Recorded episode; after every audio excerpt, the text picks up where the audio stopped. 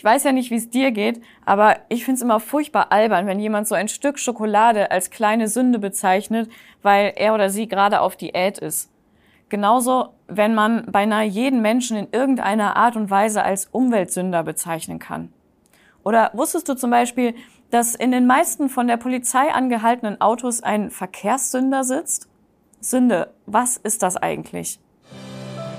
My Input, dein Podcast für ein Leben mit Perspektive. Wenn wir bei so einem Stück Schokolade von einer kleinen Sünde reden, dann ist Sünde ja anscheinend einfach eine süße Kleinigkeit, über die man leicht hinwegsehen kann, oder? Wie bei einem kleinen Kind, das irgendeinen Blödsinn macht, über den man nachher lachen kann. So ist Sünde heute eher eine Nebensache, die einfach zwischendurch passiert und uns dann nicht weiter beschäftigt. Dabei verliert das Wort Sünde völlig an Bedeutung. In der Bibel ist Sünde nicht mal zuerst, dass wir Dinge tun, die falsch oder böse wären. Es bedeutet eher, dass wir Dinge, die an sich total gut sein können, zum Höchsten in unserem Leben machen und damit letztendlich vergöttern. Ich will das kurz erklären. Jeder Mensch baut sich im Leben eine eigene Identität auf. Das ist ja völlig normal. Irgendwann will man schließlich loskommen von dem, wovon man geprägt ist und wozu man erzogen worden ist.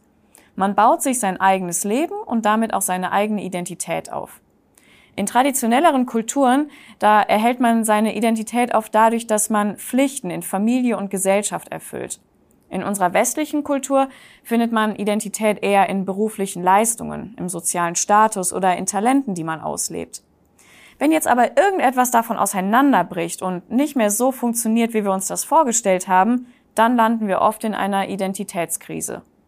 Wir müssen uns neu orientieren und überlegen, was uns eigentlich wirklich wichtig im Leben ist. Und wenn wir das dann gefunden haben, dann richten wir wieder unsere volle Aufmerksamkeit darauf, bis wieder etwas passiert und wir wieder von vorne anfangen. In der Bibel wird klar, dass Gott uns eine Identität geben möchte, die nichts mit gesellschaftlichen, kulturellen oder einfach menschlichen Anforderungen zu tun hat. Er selbst möchte unsere Identität sein. Das bedeutet, er möchte das Höchste im Leben der Menschen sein. Und hier kommt wieder die Sünde ins Spiel. Weil Sünde vor Gott mal ganz einfach ausgedrückt bedeutet, dass wir etwas anderem außer ihm diese höchste Stelle in unserem Leben geben. Und das macht von Natur aus jeder Mensch. Und deshalb ist auch jeder Mensch von Natur aus ein Sünder. Völlig abgesehen davon, ob ich nur eine kleine Sünde begangen habe oder ein gesuchter Verbrecher bin. Die Bibel ist da ziemlich kompromisslos und sagt, dass alle Menschen gesündigt haben und die Herrlichkeit, die von Gott kommt, verloren haben.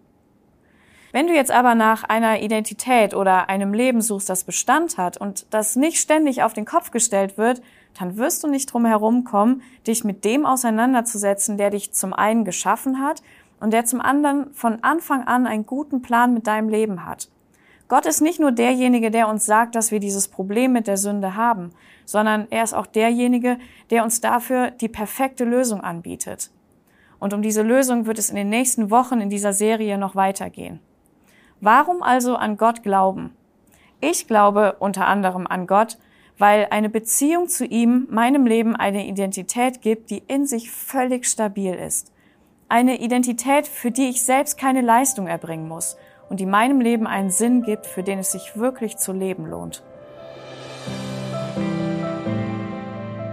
Vielen Dank, dass du dir den My Input Impuls angehört hast. Wenn du mehr wissen willst, geh auf unsere Website myinput.it oder folge uns auf YouTube, Facebook und Instagram.